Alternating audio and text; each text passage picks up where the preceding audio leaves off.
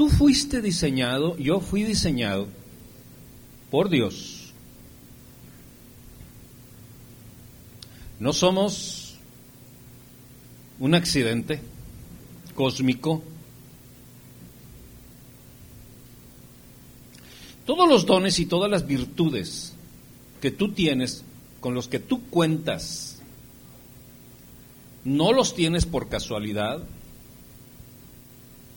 los tienes porque fuiste dotado.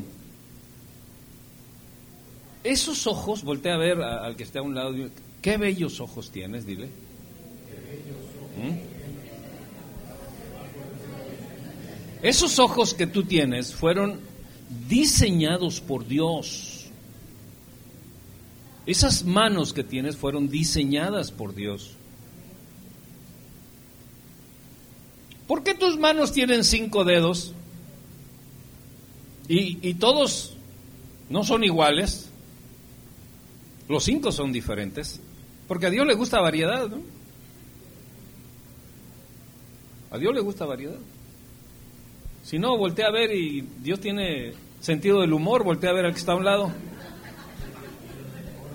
Ahora, ahora.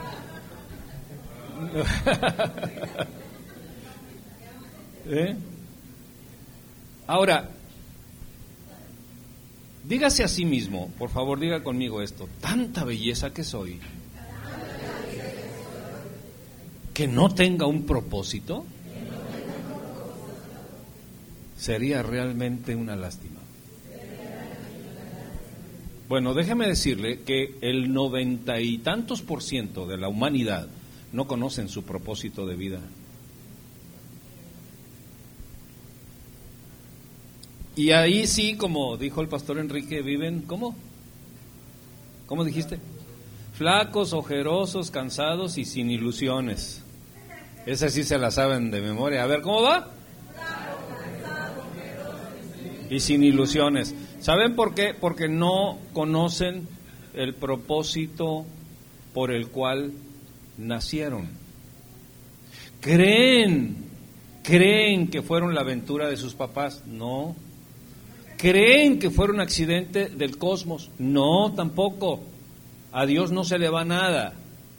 Dios unió a tu papá y a tu mamá porque te había diseñado de tal manera que los dones y los talentos que tú tienes no los tiene nadie más. No, eso no les emocionó. ¿Qué quiere decir eso? Que no somos del montón. Porque todos somos diferentes, pero el diablo quiere echar a todos en el mismo costal. Órale, todos igualitos. Ah, ah, ah, y así, algunos los trae así el diablo con el costal así, ¿no? Y, y se golpean unos a otros. ¡Eh! Tranquilo, Satán. Yo soy un diseño de Dios. Exclusivo. Dos aménes. Amén, ¿Sabe cuál es el problema que la gente tiene? Que no se creen lo que son. Ese es el problema de la gente. No se creen lo que son.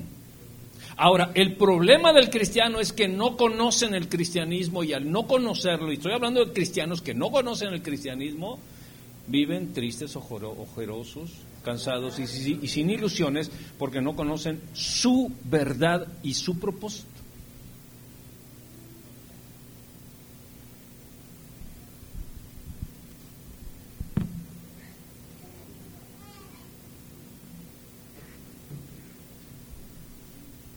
Y te voy a hablar de algunas distracciones, algunas distracciones que el mundo, la carne, el diablo y como tú le quieres llamar, se interponen para que tú no conozcas tu propósito y para que vivas en otra dimensión. Punto número uno. Una de las cosas te voy a dar primero las herramientas que usa el mundo, el diablo y toda la cosa, todo ese mundo de oscuridad, para que tú tengas distracciones y no alcances tu propósito. Punto número uno, la pérdida de algo la decepción de la vida, las críticas y las acusaciones. Cuatro elementos. ¿Cuáles fueron? La pérdida de algo, la decepción de la vida, las críticas y las acusaciones. Son cuatro elementos, yo diría, infernales. ¿Por qué? Porque todo aquello que impide que el propósito por el cual fuiste creado no lo alcances, no es de Dios. Viene de la oscuridad. Y esas serán una de las herramientas que el enemigo va a usar en los últimos tiempos. ¿En qué tiempos estamos? Y dijo el pastor Enrique que es bueno que hoy busquemos a Dios en tanto que está cercano, en tanto que está aquí. Antes de que Dios se vaya, es tiempo de que nosotros lo busquemos. Y en estos últimos tiempos tú estás viviendo. Ponte la mano aquí y escucha. Estás viviendo, estás vivo. Algunos parecen, pero no, sí están vivos. Entonces, punto número dos. El propósito de las distracciones, y este es impresionante esto, el propósito de las distracciones es desgastarte. ¿Por qué? Porque te vuelve a pasar y te vuelve a pasar y te vuelve a pasar y se repite siempre y tropecé de nuevo y con la misma piedra. En cuestión de iglesia nunca he de aprender.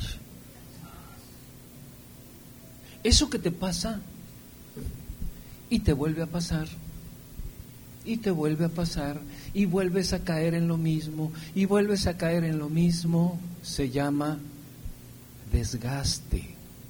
Eso te desgasta.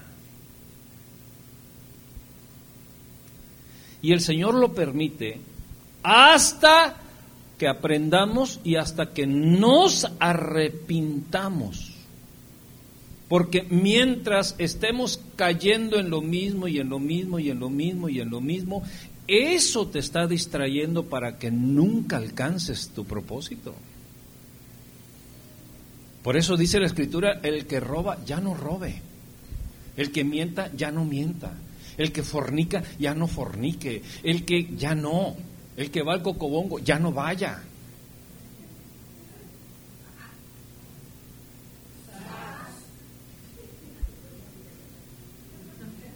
¿Por qué? ¿Por qué el Señor dice eso? Porque el Señor sabe que cuando estamos cayendo constantemente en lo mismo, en lo mismo, en lo mismo, nos estamos desgastando.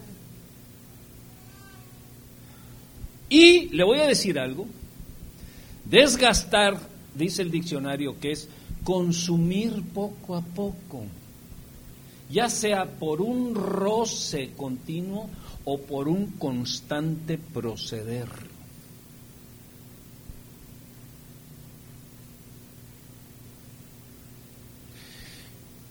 Y esto es impresionante porque yo pude ver y puedo ver y sigo viendo gente que tenían una lozanía impresionante y tenían una jovialidad y tenían un ímpetu precioso y un saludo alegre y todo. Y con el paso del tiempo los he visto cómo se han ido apagando, se han ido desgastando.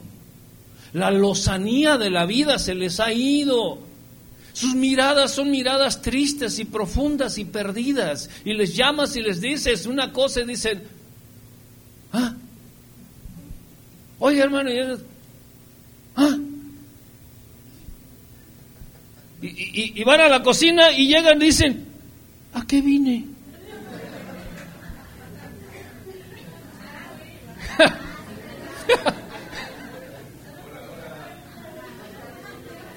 Se regresan a la recámara y cuando llegan a la recámara dicen, ¡ah!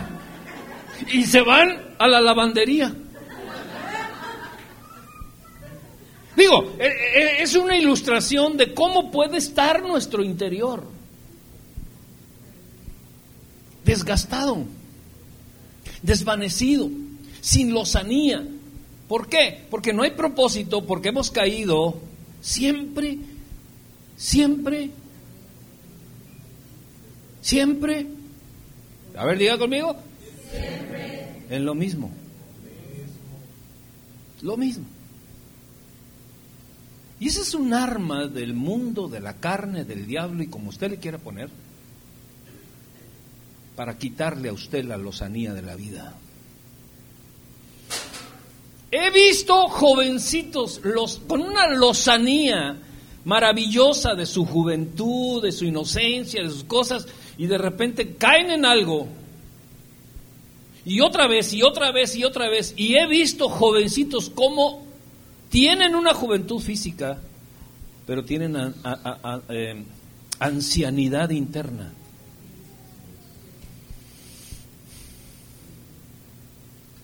Y están lejos de desarrollar a tiempo su propósito de vida. Y cuando eso sucede es como un puente. Mire, les voy a decir cómo está la jugada. Se los voy a ilustrar de la manera aeronáutica. ¿Cuántos pilotos hay aquí? Veinte, ¿verdad? Uno allá, otro. Fíjense, hay un, hay un elemento que se, se llama flotación. Cuando vas, cuando vas con el avión y vas en, en, la aproximación, ya está la pista ahí, y vas en la aproximación, ¿en qué vas? Vas en la aproximación, y ahí vas, ¿no?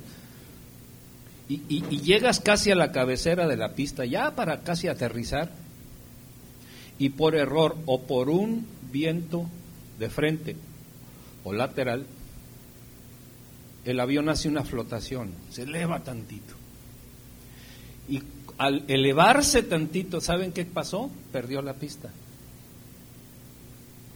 Porque ese, esa elevación le costó un kilómetro de pista por la velocidad que lleva. La vida lleva una velocidad. ¿La vida qué? Y no puedes recuperar lo que ya pasaste. Lleva una velocidad. Ay, ¿cómo quisiera tener 15 años otra ¿Cómo dicen, lo, lo, dicen los, los puertorriqueños? I'm sorry. I'm sorry. Se gastó, se gastó. Entonces, el avión se flota y, ya no va a aterrizar en la pista, va a tratar de tocar más allá de la mitad de la pista y entonces es probable que se le acabe la pista y entonces el avión se haga pedazos. Hay gente que se flota en la vida. Así o ya me voy. Hay gente que se flota en la vida y hay gente que se flota tempranito, desde niños, o hay gente que se flota a media edad, o hay gente que vive flotado. Es más, ya no sabe ni dónde caer. Viven una vida de chapulín. Sabe que un chapulín brinca, pero no sabe dónde va a caer. ¿Qué tal si cae en el comal? Y cuando caen en el comal es una brincadera tremenda y de propósito de vida no sabe nada. ¿Por qué? ¿Por qué? Porque andamos flotando. Porque no hay propósito, porque está siendo desgastado. Su vida está siendo desgastada, su lozanía se le está siendo robada.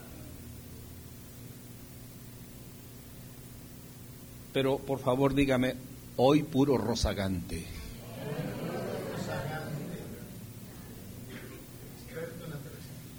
experto en aterrizajes. Entonces, el problema del desgaste es que siempre caemos en el mismo pecado. Hace rato dije error y ahorita digo pecado. El que es orgulloso, por ahí le pega el diablo. Pum, pum. Hazme sencillito, Señor. Un saludo a Héctor. Y, dos, tres días somos sencillos, pero al cuarto día ven que ni el suelo que pisan les merece. Entonces, siempre por ahí, siempre por ahí, siempre por ahí. El que es mentiroso, dos días se porta bien y el tercer día vuelve otra vez a caer. el que es hipróquita. Así podemos enumerar muchas cosas. Y, y, nosotros, cada uno de nosotros sabe por dónde andamos, qué caminos andamos o qué pecados cometemos que no podemos vencer. Pero yo les voy a dar la solución para vencer. Así, así es de que levante su mano derecha y diga, yo soy más que vencedor en Cristo Jesús. Entonces, ¿entendió lo que es el desgaste? Ahora, esa persona desgastada no ve como una oposición a su propósito lo que le está pasando, como una distracción, cree que son cosas del infortunio. Así se llama un señor que es infortunio. El infortunio, hace cuenta como la rueda de la fortuna, como las cosas de la suerte. No, hombre, es que no he tenido suerte. ¿Cómo quisiera ser como fulano? Mira nomás cuánta suerte tiene. Y siempre que pasa eso, pongo este, este ejemplo, ¿no? De que había un señor, un empresario, y este y llegó otra persona y le dijo, oiga, don Raúl, mire nada más, cuántos camionzotes tiene, y, y cuánta gente, y cuántos empleados, qué suerte ha tenido. Y le dice don Raúl, sí, la suerte se pasea a las 5 de la mañana todos los días.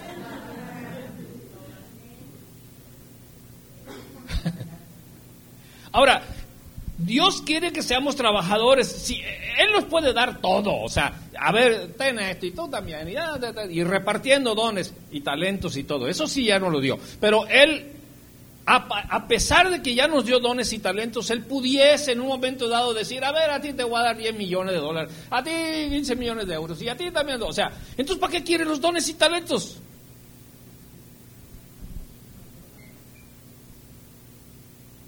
Sino que la formación de la vida es para que alcances el propósito de la vida. Una persona que no tiene formación difícilmente puede tener una visión de propósito. ¿Y sabes qué es lo que menos queremos? Ser formados. Yo soy como soy, con, yo soy. Es más, es más, comadre, conmigo no te metas, o sea, no te metas, tú ya sabes cómo soy. ¿Sabes que esa comadre no quiere cambiar? Simplemente no quiere cambiar. No quiere cambiar. Difícilmente llegará a su propósito. ¿Por qué? Porque no quiere formación no quiere ser formada, no quiere ser formado. Y todos necesitamos ser formados, todos necesitamos crecer en carácter, en conocimiento. Todos, diga conmigo, todos necesitamos crecimiento. Ya basta de las mismas cosas de siempre, de antes. Ya, diga conmigo, ya. Hoy por ahí oí un ya argentino, un sha. Oh, un sha. o sea, ya. Ya. No hay ni un chilango, ¿verdad? Pero dicen, ya chale. Ah, ya, ya respondió. Que acá puro del norte, pues. Una distracción es algo que le frena de obtener su propósito, su destino, y su meta en la vida. O sea, para que usted y yo entendamos qué importante y qué profundo puede ser una distracción de la vida. Y hay quienes la distracción de la vida los tiene hipnotizados.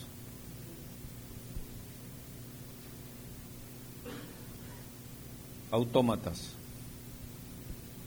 Van a trabajar, no voy a trabajar, si voy a trabajar, no voy a trabajar. Y, y, ven la necesidad y dicen, sí, voy a trabajar. Y si no va, la mujer le dice, ¿cómo te amo, mi amor? Entonces dice, sí, voy a trabajar. O sea, son autómatas. No, no, no, no. Diga conmigo, no, no. No, no. ¿Eh? No, como dice la esposa, no veo claro. Veamos esto. Veamos esto. Una distracción puede ser, ahí le va, anótelo. Una distracción puede ser una persona, una cosa o un lugar. Ya dije, no, no repito. A ver, repítalo. Muy bien. por eso, empezando por el número uno, por eso Dios nos dice, ámense unos a otros. Si tú no amas a alguien, ese alguien, esa persona puede ser una distracción de tu vida. Es que, es que traigo a la comadre atravesada. Tengo el hígado verde, nomás la veo y se me pone verde, azul y negro. O el compadre, o el pastor.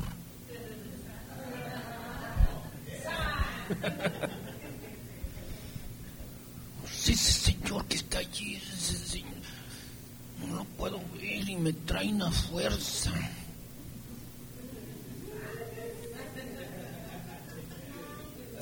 Pero nadie vino de eso, no, no, no, no, Entonces, una persona, una persona puede ser la distracción de tu vida y pudieses estar amarrado a una persona por décadas.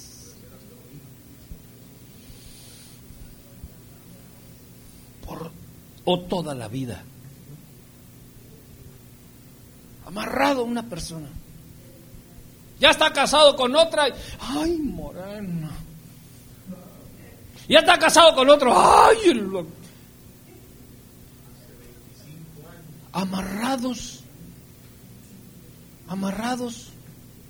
Diga conmigo, amarrados.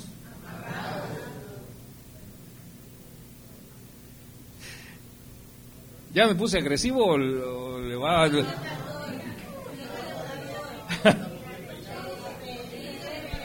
amarrado a tu vida y amarrado a tus... ¡Amarrados! ¡Están amarrados! A una persona, a un jefe en el trabajo, una jefa en el trabajo, a, la suegra. No, a la suegra se le ama, se le perdona, se le quiere. Puede ser que una persona nos esté fastidiando la vida. Y tú dices, sí, yo sabía desde cuándo que fulano. No, tú estás amarrado a esa persona y ese amarre, por eso la, brujería dice de los amarres, ese amarre que tú tienes allí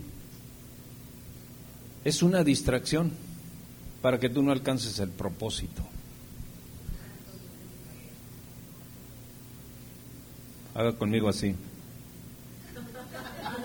Bueno, es un tic que yo tengo.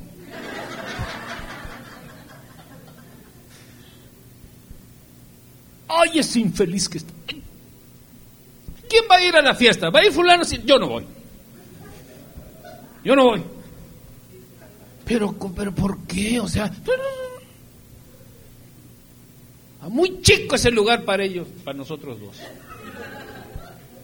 O él o, yo. Así sí que a ver, compadre. O yo. Amarrados. y algunos hacen coco.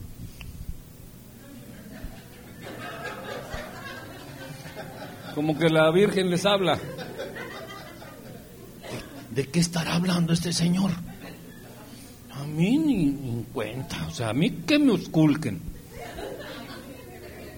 ¿Eh? Levante su mano derecha. Empúñela. Por mi culpa, por mi culpa.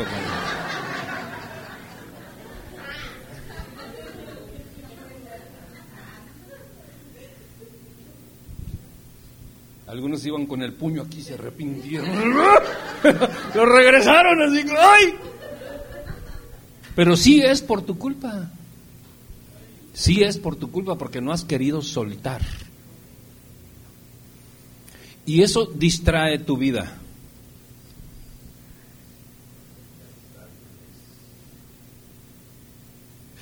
Así que te, voy a dar 20 segundos para que pienses en esa persona.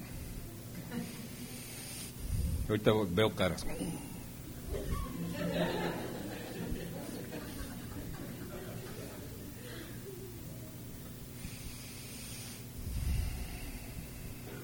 Van 10, van 10 segundos.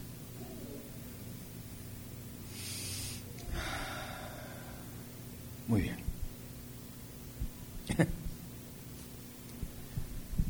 A una cosa. Ya dejemos ahí. Eh, a una cosa. Ay. Si tú, si tuvieras el rancho que yo tenía las vacas que yo tenía, compadre. Los caballos, no los caballos, los caballos. Ahí fue donde yo compuse esa canción de Nació bajo de una higuera. Su madre fue ella, fino. O sea, nos aferramos a cosas, cosas, a cosas. Diga conmigo, cosas.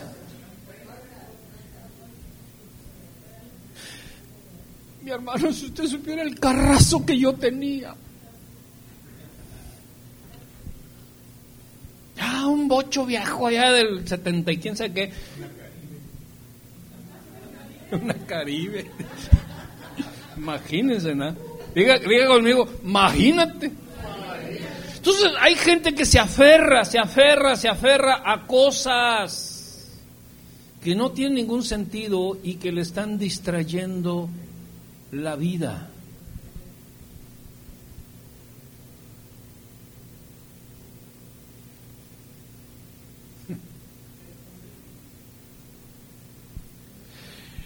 Ay, ay, ay. O a un lugar.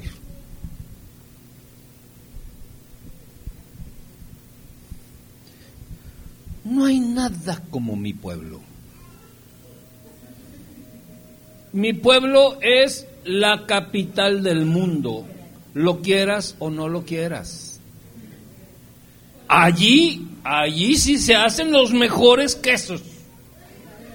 La mejor carne es de, de ese lugar. Señor. Tamales, no, no. Como los de Colipa, ninguno. ¿Eh? Y cuando por la vida o por las cosas de la vida, usted tuvo que dejar un lugar, una casa, un X, usted dejó su corazón ahí. Cuando salí de Cuba, cuando salí del rancho, no, lo que pasa es que aquí no hay ni uno ranchero, puro capitalino, ¿verdad? Que no, no, ni uno de rancho. A ver, ¿cuántos son de rancho? Levante la mano. Ah, ahora resulta que nomás tres. Todos son citadinos. O sea que les tengo que hablar, o sea, hello.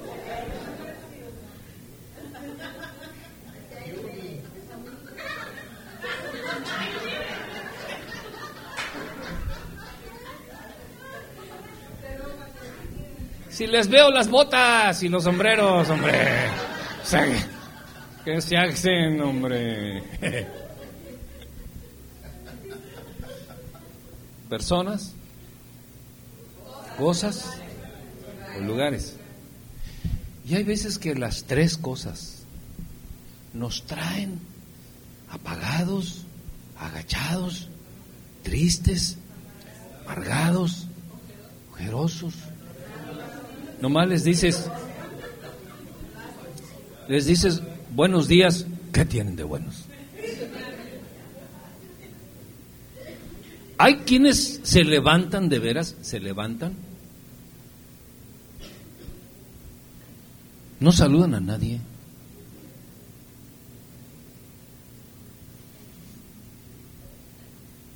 Buenos días. Mm. O sea, diga conmigo, o sea.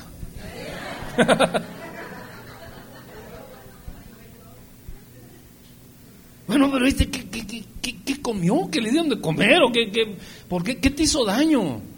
Y luego al otro día dices, ¿qué te hizo daño? Y al tercer día, ¿qué te hizo daño? Y dentro de 10 años, ¿qué te hizo daño? Y dentro de 50 años, ¿qué te hizo daño? la vida, toda la vida se la pasan así, flotados, distraídos, amarrados a personas, a cosas y a lugares. y no se dan cuenta de que es una distracción del diablo. No, el diablo no existe. El diablo no existe. No, pues si el diablo no existiera, entonces tampoco Dios. Porque el que más nos hace énfasis de que el diablo existe es Dios. Yo quisiera que el diablo no existiera. Pero Dios dice que sí, que tengamos cuidado. Incluso Él dijo, yo os he dado potestad sobre toda influencia del diablo. Y luego en otra porción de la escritura dice que está bajo nuestros pies. Pero nosotros necesitamos ser capacitados, necesitamos crecer y necesitamos soltar esas distracciones. Y te voy a decir una cosa, y, más vale que tú la aprendas en esta mañana. Te voy a decir una cosa, nadie te puede soltar de la gente, ni de las cosas, ni de los lugares, si no, ya te hubiera soltado desde cuándo. Solo Dios puede hacerlo. Solo Dios tiene el poder para soltar todas estas cosas. Pero tú necesitas venir con Dios y entregar tu vida a Dios y decirle, Dios, muéstrame. Dios, enséñame. Instruyeme, Señor. Capacítame, Dios. Porque la vida se me va. La vida se me va. No importa si tienes 10 años, 15 años, 20 años. La vida se te puede estar yendo sin propósito. Es que yo soy el más feo. Bueno, pues los domingos aprovecha para que todos te abracen. No.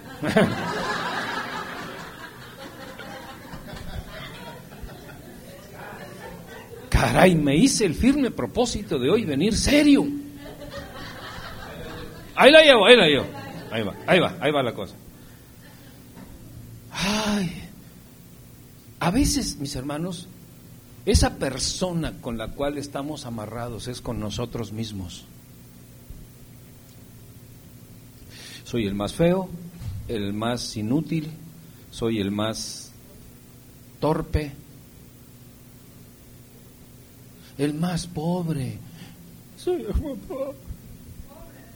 Pobre de mí, que soy el más pobre. Y la verdad es que yo voy a esa congregación y nadie se apiada de mí. Pura gente perversa y mala que no están viendo mi necesidad. O sea, tú mismo puedes ser tu propio amarre contigo mismo. Porque el que está amarrado consigo mismo juzga a todos los demás. Todos los demás tienen la culpa.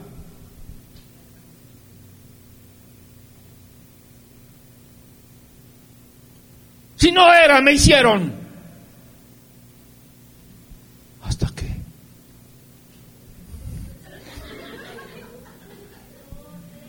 Serio, serio. Que te conocí.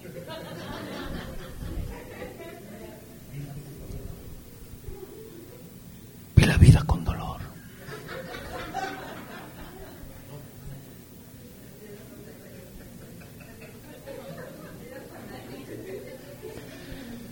Yo era muy feliz.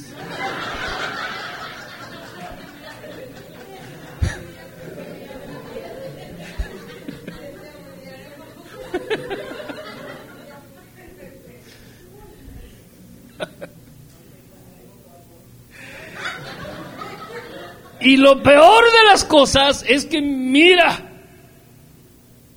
este tiene la misma cara del papá.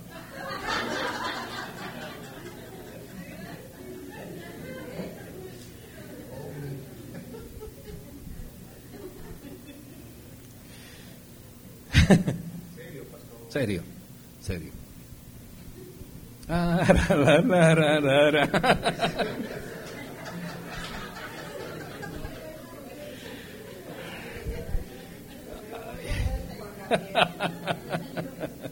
Ay, no, no, no, no, no. De veras que yo, yo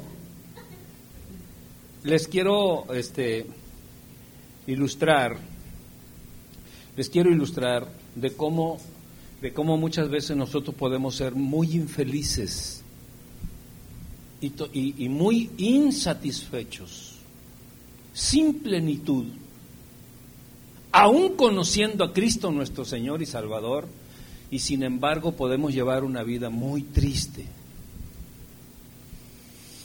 Le echamos la culpa al cristianismo, le echamos la culpa a los hermanos, le echamos la culpa al presidente, porque está de moda echarle la culpa al presidente, a la esposa. Bueno, eso sí siempre más o menos tiene la Al esposo, al marido, al vecino. O sea, eh, eh, a la suerte. No, no, tocaron la canción favorita mía. Entonces, ¿quién tiene la culpa? Ponchito. Jorgito. Son culpables.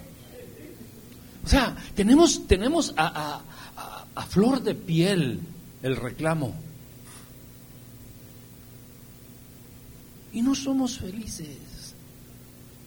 Vamos a trabajar con porque vamos, porque tenemos que. Nos, nos agobia las circunstancias, la situación del mundo, igual que todas las personas que no conocen a Dios. Y diga conmigo, no se vale, porque yo soy hijo del rey. Y entonces nosotros muchas veces estamos en esto, ya empiezo a terminar para que Veamos esto. ¿Cuándo es que viene una distracción del diablo? En este tiempo. En el tiempo que estamos viviendo y cuando más fuego tenemos de Dios es cuando vienen las distracciones. Y dice Filipenses 1:6, estando persuadido de esto, que el que comenzó en vosotros la buena obra, la perfeccionará. Diga conmigo, la perfeccionará hasta el día de Jesucristo. Si está hablando de perfeccionar algo, usted debe de ponerse en la plataforma de perfectible, de tratable. Porque cuando usted está o yo puedo estar en una situación de distracción, soy intratable. No se puede platicar contigo, no se puede abordar el tema, porque te violentas, te enojas. Oye, fíjate que, quisiera hablar contigo el tema aquel de, de la lanita que me debes. ¿Qué? ¿Qué? ¿Qué? Me estás cobrando. No te puedo creer tan cristiano que eras. O sea, el que está distraído no puede entender ni siquiera la lógica comercial.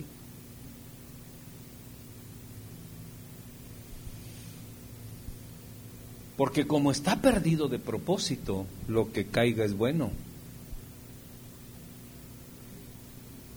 ¿Eh? Es que me duele acá. Voy a ir con Maite para que no me cobre. Empezamos a buscar desde la plataforma de distraído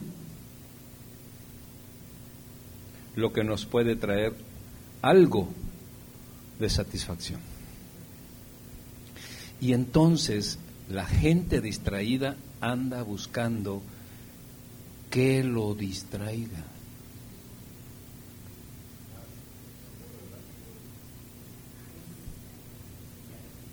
Ay, todo este año ha sido un año muy... Ya quiero que me den mis vacaciones.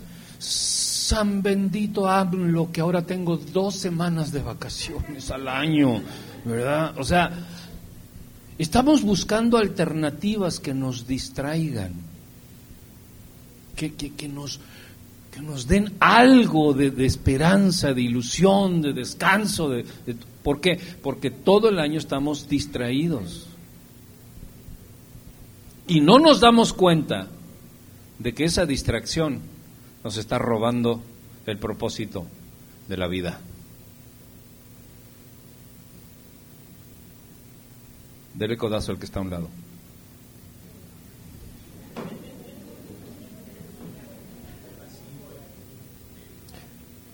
La distracción le estorbará para que no siga corriendo hacia la meta deseada.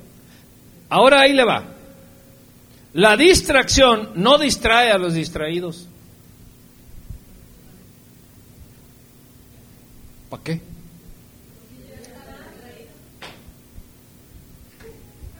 La flojera no distrae a los flojos. ¿Por qué?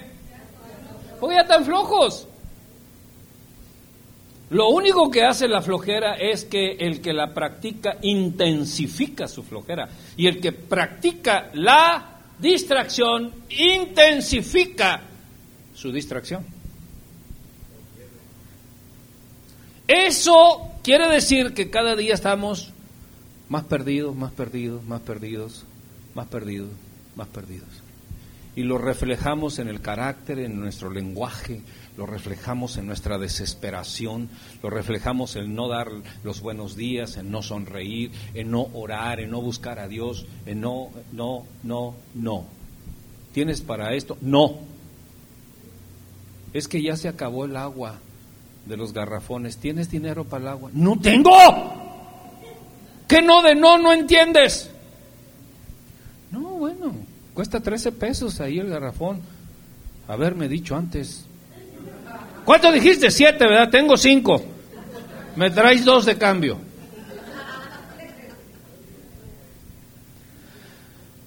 Nuestra vida refleja si estamos distraídos o no.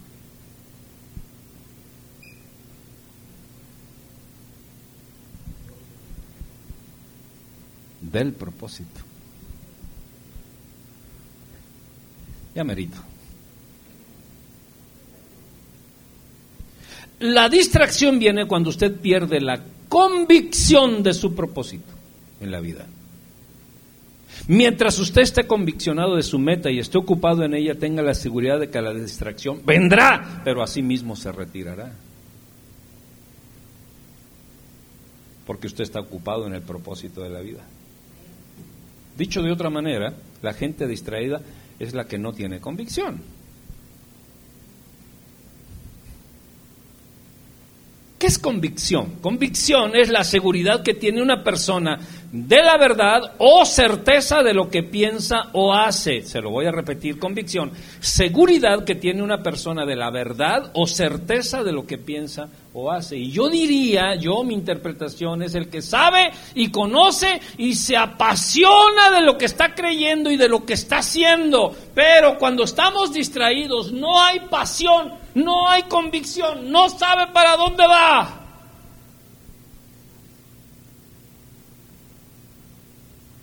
Y entonces su pasión la ocupa en su desvío.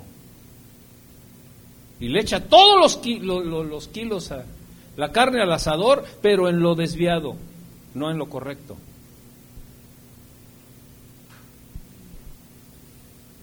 Esto nos lleva a preguntar algo, nos lleva a una pregunta obligada. ¿Por qué estás aquí? ¿Pasarla bien? ¿Tomar cafecito? ¿Abrazar a los hermanos? ¿O porque quieres cumplir el propósito de tu existencia en la tierra? Porque el que está distraído es convenenciero. Ahora, Van a caer los tomatazos. El distraído es convenenciero. Quiere sacar provecho de todo. Y el que quiere sacar provecho de todo, lo quiere sin esfuerzo. A la manita, así. Lo que vaya pasando. Esto me estorba. Vamos para allá. Y empezamos a vivir una vida con un distingo de que todo mundo se da cuenta, menos nosotros, de cómo somos. Y eso mismo nos va aislando de la verdad y nos va arropando de la mundanalidad.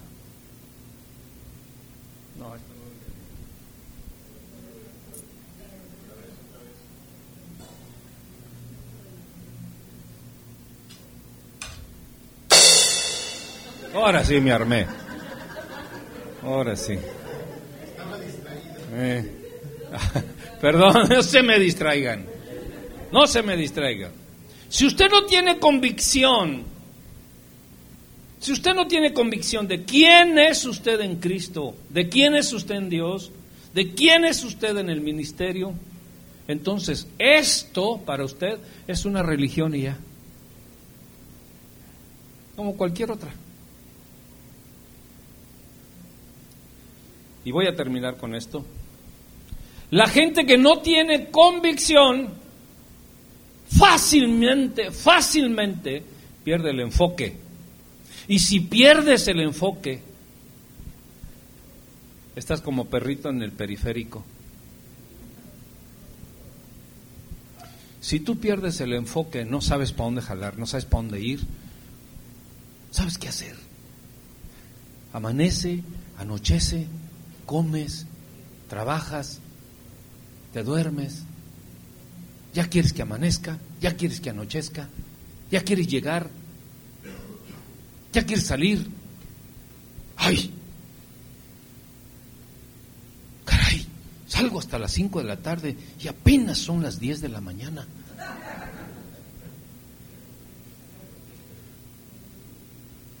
Tienen prisa de todo. Tienen prisa de todo. Y no van a ningún lado. A ver, es una contradicción impresionante de vida. Tienen prisa de todo porque son intolerantes, pero no van a ningún lado. Oye, tienes prisa, vas, te subes al carro.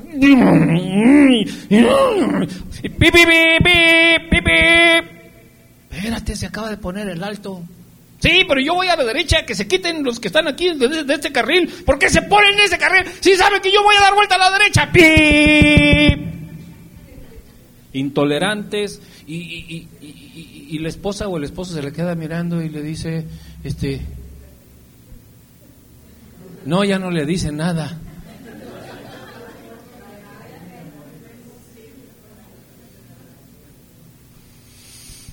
Pero ni uno de esos vino, yo sé que ni uno de esos vino. No hay de esos, aquí no hay de esos. Ya iba a decir, nada más los que viven de... No, ya no, ya no. eh. Nada, al rato decir, no, los que viven del otro lado de allá. Cuando eso sucede, que quedas como perrito en el periférico, automáticamente viene algo, viene un fenómeno que se llama orfandad.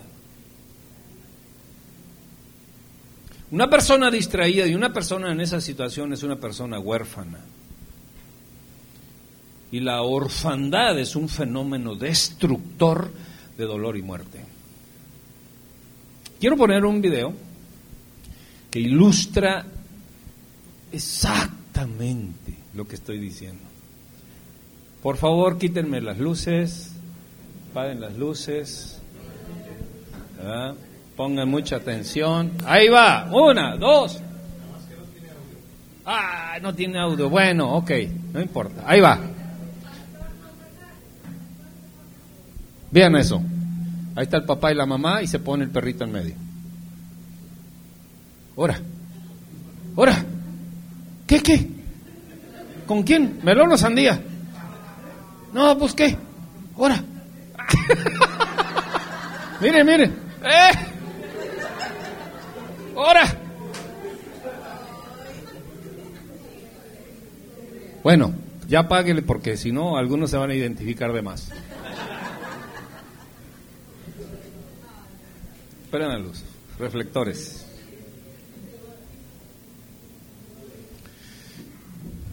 Discúlpenme, pero perdónenme, dijera el ilustre Julián. Pero pudiésemos haber muchos que andamos como el perrito. Ah, pero con un orgullo tremendo. Pero como el perrito. No saben para dónde. Cuando Cristo está con los brazos abiertos esperando. No, pero es que yo. ¿Cómo yo? Yo. Si yo soy yo. Y después de mí yo. Y luego otra vez yo. ¿Cómo le voy a entregar mi vida a Cristo si Cristo es una religión, si Cristo es... No, Cristo es tu creador. Y aparte dio su vida por ti, para que no te perdieras más y para que no tuvieses más distracciones. Y a veces nos aferramos al mismo pecado, a la misma gente, al mismo lugar, a la misma cosa o circunstancia y nos roba la vida.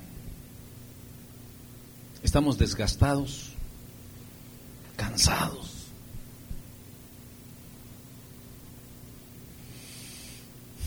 No sabemos qué hacer. Andamos de aquí para allá, probamos un trabajo, probamos otro, vamos con las personas que pensamos que nos podrían ayudar y nos dan, se, se voltean, nos dan la espalda. Y entonces vamos cayendo más y más y más en el dolor, en la distracción y en la falta de propósito.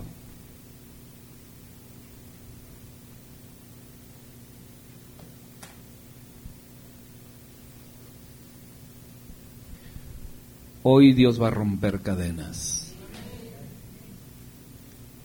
Añejas. Cadenas culturales, cadenas religiosas, cadenas de amarre con personas, con cosas, con lugares. Y Dios te va a dar la oportunidad de iniciar una nueva vida. Esa libertad gloriosa que, que hemos soñado, que hemos anhelado, solo Dios te la puede dar. Y a veces nos aferramos a las personas, a las cosas, a los lugares. Y Dios dice, suelta eso, suéltalo. O sea, suelta. Yo tengo cosas mejores, más grandes, mayores, divinas que darte. Pero te has agarrado de ahí. Suelta eso. Suelta eso.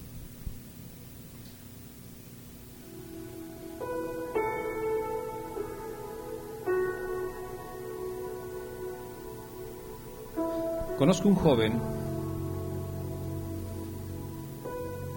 que él quería ser modelo.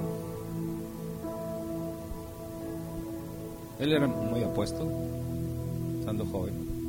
Quiere ser modelo.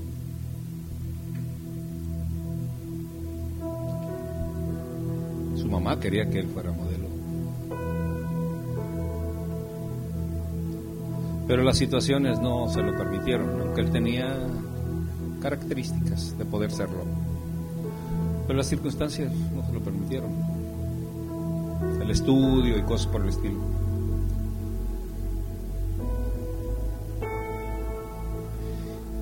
Y, Dios lo llamó.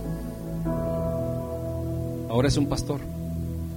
Dios lo llamó, pero su mamá estuvo frustrada porque la que más quería que él fuera modelo era su mamá estuvo enojada, frustrada y enojada con el Evangelio, enojada con el pastor. O sea, estuvo enojada conmigo mucho tiempo.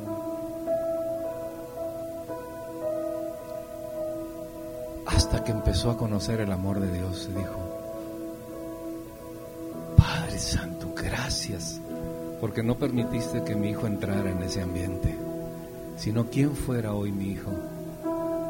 Y ahora conocemos la verdad. Y ahora te conocemos a ti. No estoy degradando ningún oficio, por favor, no estoy en contra de ningún oficio, sino de la convicción de que solamente Dios nos puede dar propósito en la vida, porque Él es el único que conoce nuestro individual propósito. Él lo conoce perfectamente. ¿Por qué? Porque Él lo diseñó. Él lo diseñó. Y por eso te conoce a ti, porque Él te diseñó. Y Él sabe exactamente lo que tú y yo necesitamos. Que es más grande que lo que nosotros podemos ambicionar o anhelar. Pero muchas veces tenemos orgullo de no entregarle nuestro corazón a Dios, porque nosotros queremos hacer siempre lo que se nos redompegue la gana que nadie nos diga nada. Es que mi individualidad, es que yo, es que yo también pienso, es que yo también quiero, es que yo también tengo derecho. Sí, tú tienes muchos derechos, derechos morales, sociales, espirituales. Pero el único que conoce tu propósito y tu diseño es Dios. Y cuando tú y yo vivimos en el propósito y en el diseño, todas las demás cosas se abren para dar paso al propósito de Dios.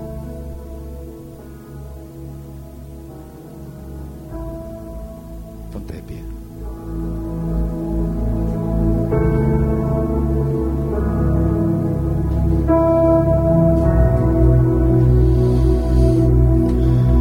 Cierra tus ojos y deja que Dios empiece a hacer una obra en tu corazón, por favor, por favor. No te distraigas.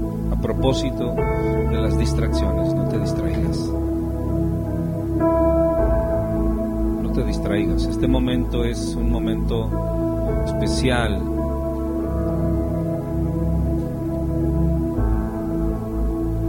Una cosa te digo, Dios nunca recrimina nada a nadie.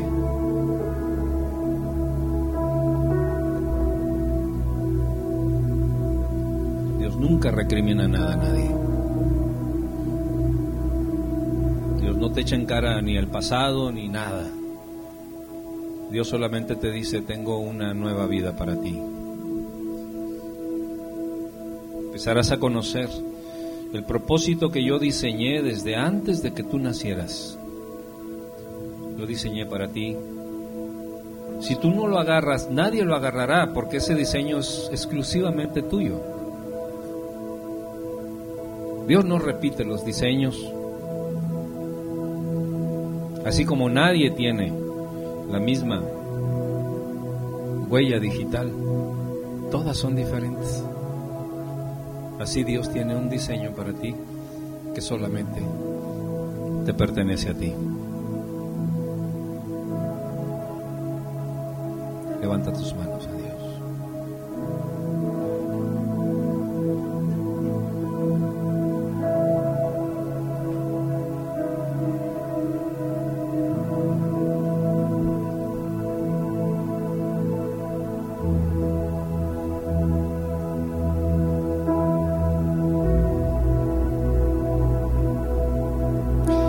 cadenas que estoy viendo que están oxidadas, pero lo curioso es que cada capa de óxido la hace más gruesa.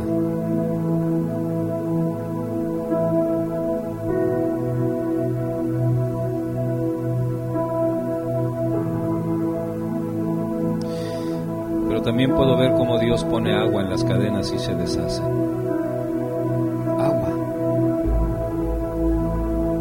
No la sangre, agua. Y esas cadenas se deshacen.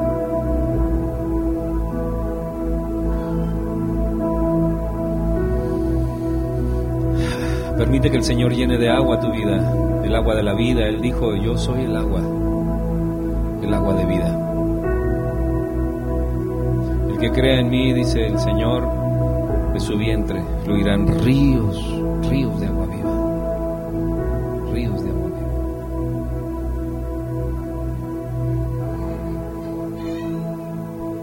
¿Dónde estás poniendo tu fe? ¿Dónde estás poniendo tu fe? ¿En ti mismo? ¿En tus habilidades? ¿En tu dinero? ¿En tu belleza? ¿En tu juventud? ¿En qué estás poniendo tu fe? ¿O en una religión?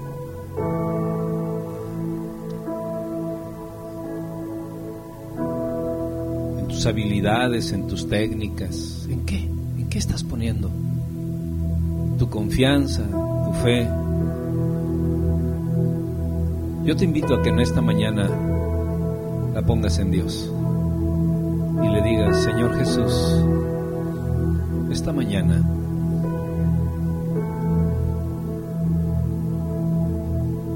quiero poner mi vida en tus manos.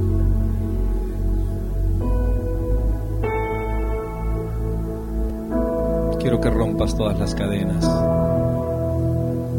que mi vida pueda tener. Quiero ser libre con el propósito que tú diseñaste, Señor, para mí.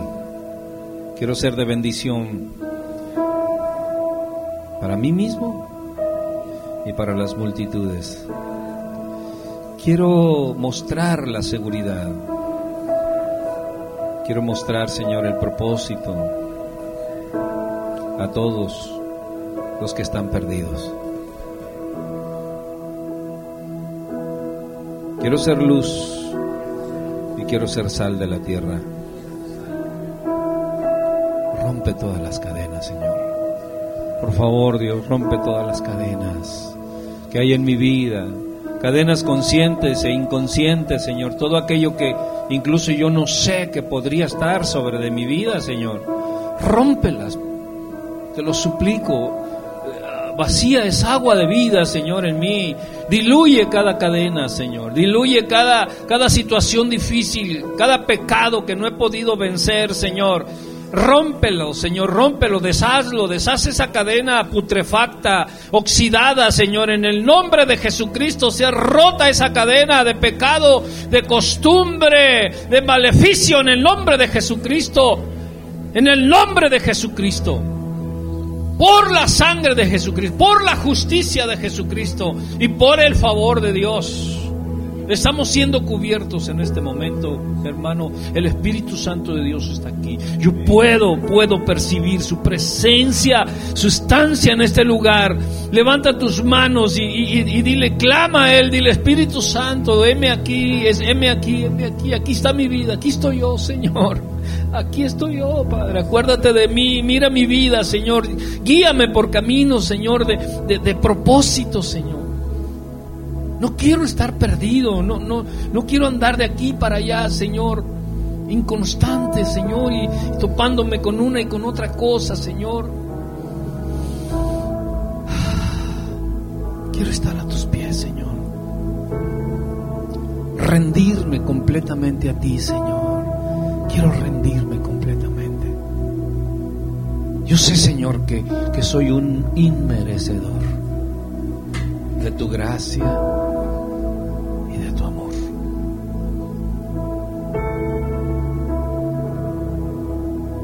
Sé, Señor. Pero hasta el día de hoy, Señor, me has dado la oportunidad de seguir viviendo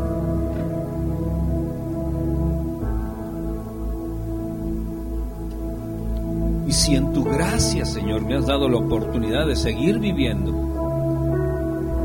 y de estar en este lugar escuchando tu palabra es porque tienes propósito para mí, Señor, el cual lo anhelo con todo mi corazón, Señor.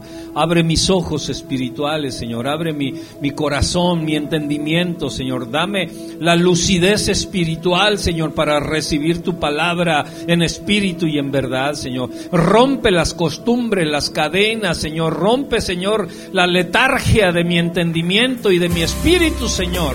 La somnolencia espiritual, rómpela, Señor. Hazla a un lado Dios. Dame la vida, dame la vida, Señor.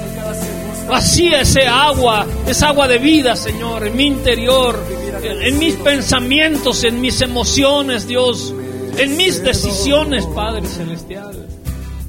Soy de tu gracia y tu perdón, de tu perfecto amor.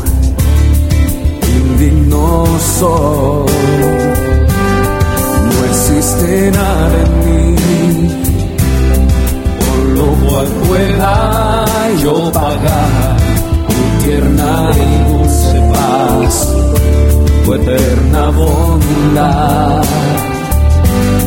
Tú me has amado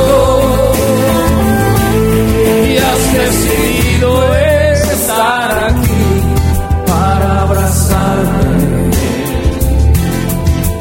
recordarme lo que eras. Un pecador que de ti su rostro escondió, que no merecía el regalo ¿De qué? de tu amor. Dile al Señor. Yo quiero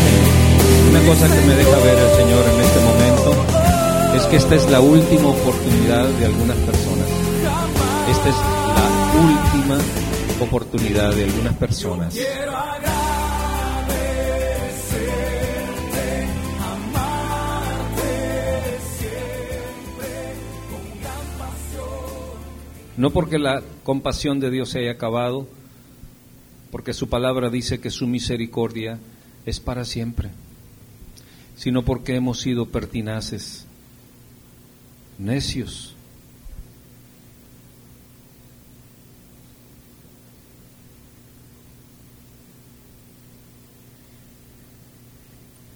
Pero si tu corazón se arrepiente esta mañana, el Señor abrirá las ventanas de los cielos y abrirá los caminos para que tú puedas ver el propósito de la vida como nunca lo has experimentado.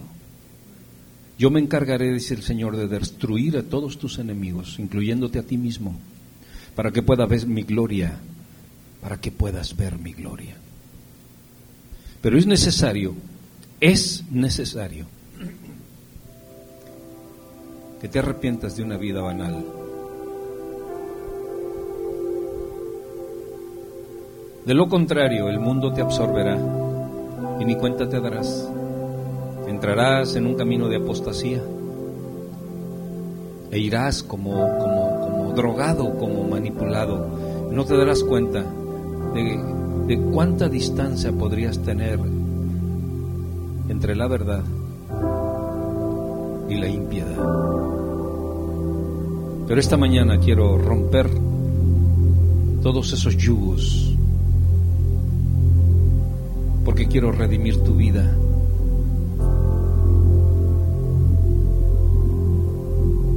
Y no tanto para que me sirvas, porque tengo millones que me sirven, aunque sí está en el propósito, sino para rescatarte de un mundo sanguinario, cruel y turbulento.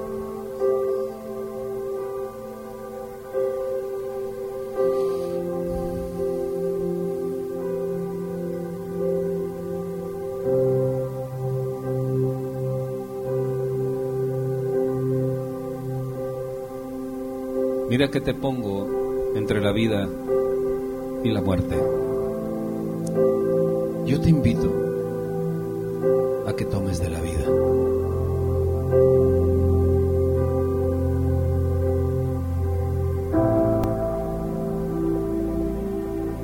Pues el camino de la muerte, aunque es oscuro, no puedes ver la oscuridad hasta que éstas sean completamente densas pero sí podrás ver hacia lo lejos, a la distancia, la luz en la cual pudiste haber estado. Pero esta mañana quiero cubrirte con mi gracia, quiero cubrirte con mi amor. Si tú me lo permites, yo puedo romper las cadenas que te atan y puedo redireccionar tu vida hacia un camino de luz y de abundancia de paz. Toma la decisión correcta. Y ven. Ven a la verdad. No te distraigas más. Te he estado esperando días enteros. Y hoy ha llegado el día decisivo de tomar del agua que yo te daré, con la cual no tendrás sed jamás,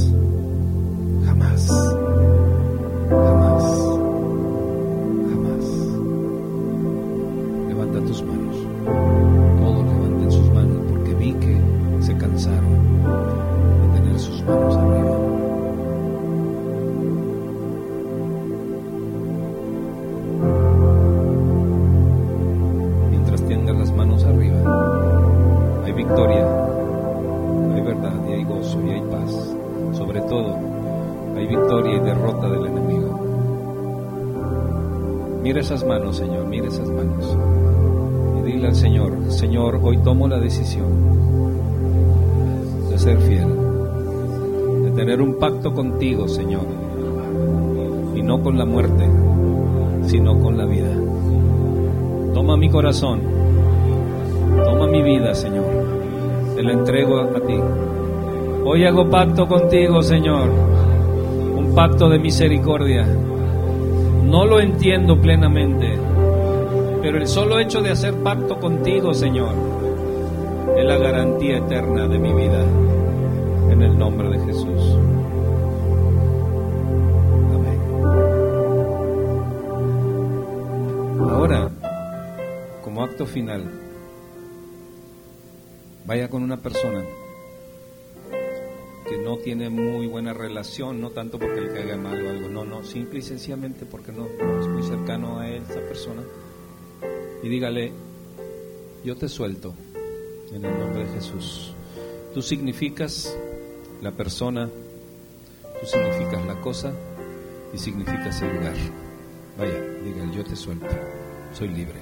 Vaya, tome la iniciativa, no espere que vengan con usted, tome la iniciativa, vaya con alguien. Y dígale estas palabras, no le diga, ay Dios te bendiga, ¿cómo está? No, dígale estas palabras. Dígale esas palabras.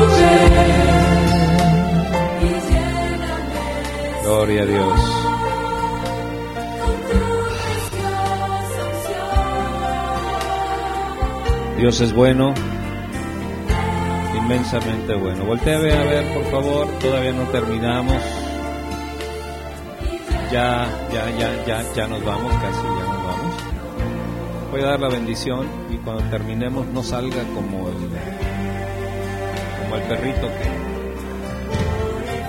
que vimos ahí. Vaya y bendiga a una persona después de que oremos. Padre, en el nombre precioso Jesús, es que hemos tenido esta reunión. Sé que hemos tenido tu bendición, Santo Espíritu glorioso. Y ahora que la paz que el mundo no da, ese amor, Señor, que constantemente nos recuerdas y lo refrendas con el sacrificio que hiciste en la cruz, y esa dulce, gloriosa, maravillosa y sublime comunión de tu Santo Espíritu, Señor, vaya con cada uno de nosotros desde ahora y para siempre. Y el pueblo de Dios dice, Amén. Somos